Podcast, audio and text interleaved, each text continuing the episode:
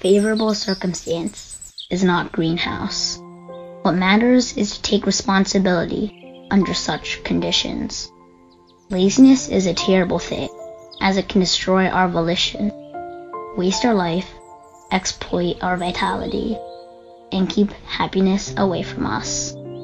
Laziness seems to make us more comfortable on the surface, but makes the mind more and more empty and prone to afflictions in the long run. It is as we have been exhausted which makes us suffer exceedingly more than physical fatigue.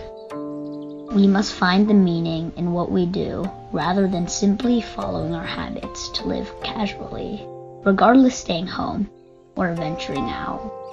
We have a strong tendency to laziness under favorable circumstances such that we may stay calm and motivated under unfavorable circumstances, whereas tend to be indolent under favorable ones. This is as if boiling a frog in warm water, which destroys one's life.